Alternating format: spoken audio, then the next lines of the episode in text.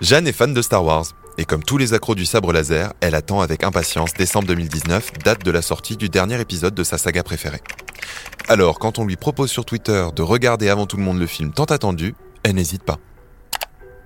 Elle arrive sur un site qui ressemble comme deux gouttes d'eau à une plateforme de streaming. En plein écran, un player avec une image du film. À peine le chargement commencé, on lui demande de renseigner les données de sa carte bleue. À ce moment-là, Jeanne réfléchit. L'URL du site est quand même étrange. Et pourquoi elle aurait cette chance alors que tout le monde fait la queue au cinéma? Elle ferme la fenêtre et retourne à son fil d'actualité. Sans vraiment s'en être rendu compte, Jeanne vient de passer au travers d'une série d'attaques malveillantes. On trouve tous les détails dans un article de Tech Republic. Sa courte expérience est une des 285 103 tentatives pour infecter des utilisateurs ou collecter leurs données personnelles. Et encore, je ne parle que des attaques basées sur la saga Star Wars en 2019. Orange vous présente le mémo. Bonjour Marine. Bonjour Germain. Bienvenue à tous dans le mémo, le podcast qui décrypte pour vous l'actualité du numérique. Aujourd'hui, on entame une série de trois épisodes sur la cyberguerre. La cyberguerre, ce sont des combats sans coup de feu, sans explosion, mais des affrontements bien réels, même s'ils se déroulent sur la toile. Marine, pour comprendre le lien avec l'attaque qu'a évité Jeanne, il faut d'abord définir ce qu'est le phishing. Oui, et l'étymologie de ce mot valise est très utile pour le comprendre. C'est ce que je lis dans un article du Journal du Net. Phishing, c'est la contraction des mots freaking avec un P pour le piratage de lignes téléphoniques et phishing qui veut dire pêcher.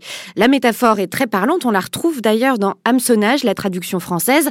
Pour faire court, le phishing, c'est une pratique en ligne malveillante et illégale qui consiste à récupérer les informations personnelles d'un internaute par le biais d'une tromperie.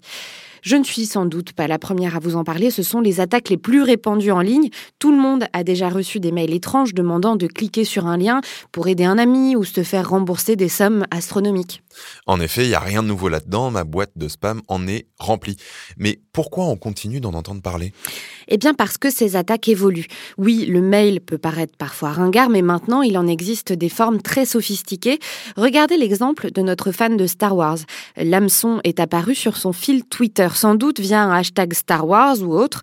Elle aurait pu également tomber dessus en recherchant Star Wars en ligne sur Google.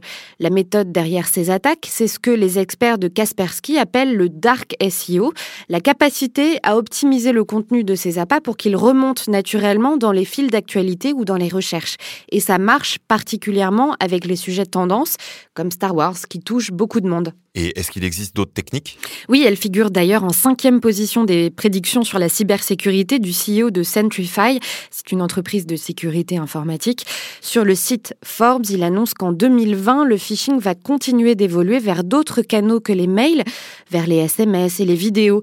Et il décrit aussi comment l'intelligence artificielle pourra permettre à des hackers de changer de visage lors d'un appel vidéo.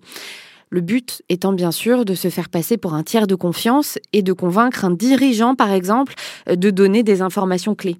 Le cas est extrême, mais comme le rapporte le Parisien, on a connu en France un cas d'attaque où les malfaiteurs portaient un masque en silicone d'un ministre pour extorquer des fonds à des personnalités. En fin de compte, les formes de phishing évoluent avec les avancées de la technologie. Mais Marine, il y a quand même un point commun à toutes ces attaques. Leur but, soutirer à la victime une information ou lui faire faire quelque chose. Oui, la première manière d'y parvenir, c'est de multiplier les canaux pour toucher le maximum de personnes, on vient d'en parler. Mais il faut aussi convaincre l'internaute de donner ces informations. Et les hackers sont devenus experts en la matière. Daniela Oliveira, professeure associée à l'Université de Floride, explique même que euh, nous sommes tous susceptibles d'être victimes d'hameçonnage parce que le phishing influence la manière dont notre cerveau prend ses décisions. C'est-à-dire? La MIT Technology Review a recensé plusieurs exemples dans un article intitulé Comment les attaques phishing se jouent de notre cerveau.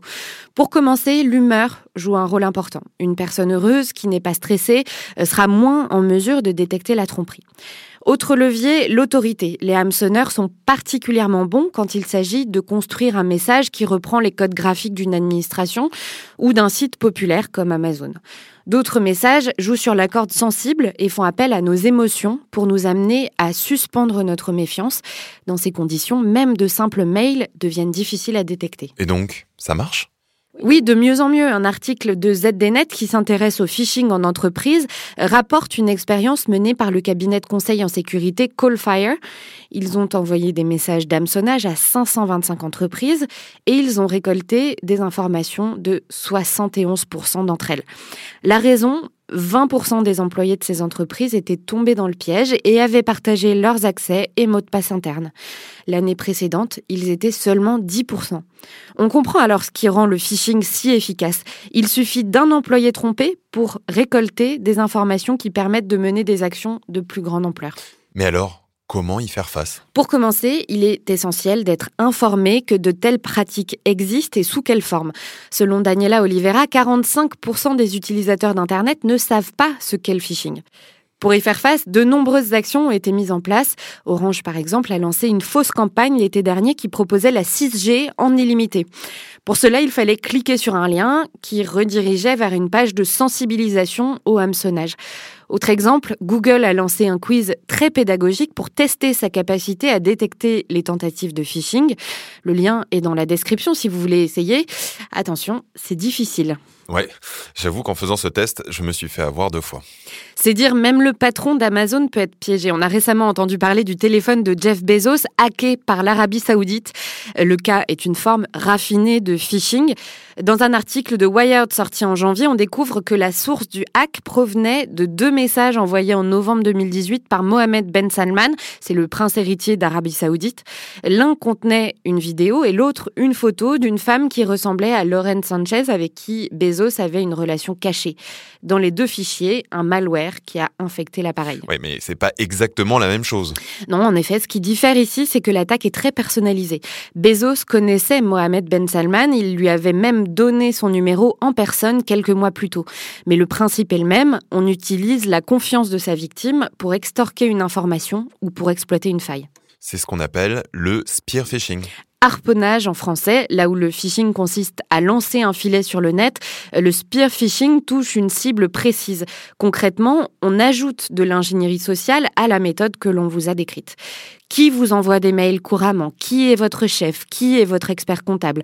Plus j'obtiens d'informations sur vous via d'autres campagnes de phishing par exemple, et plus je pourrai concevoir le bon message pour vous conduire à donner une information confidentielle. Et ça, c'est une technique particulièrement efficace dans le cadre d'une cyberattaque ou de cyberespionnage. Exactement. Un exemple que je lis dans un article de ZDNet est particulièrement éloquent.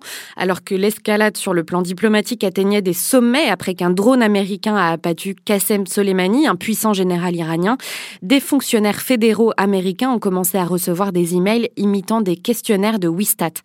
Wistat, c'est un organisme qui a travaillé avec plus de 80 agences fédérales depuis au moins 16 ans.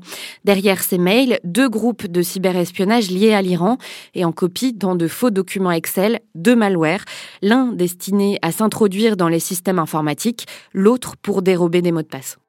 Et pour savoir ce qu'il est possible de faire avec de telles informations, il faudra attendre le prochain épisode de notre série sur la cyberguerre. Merci beaucoup Marine. Et merci à vous de nous avoir écoutés. Promis, pas de mauvaise surprise dans la description, mais que des liens vers les articles cités dans cet épisode. À très bientôt dans un prochain numéro du Mémo. C'était Le Mémo, un podcast orange.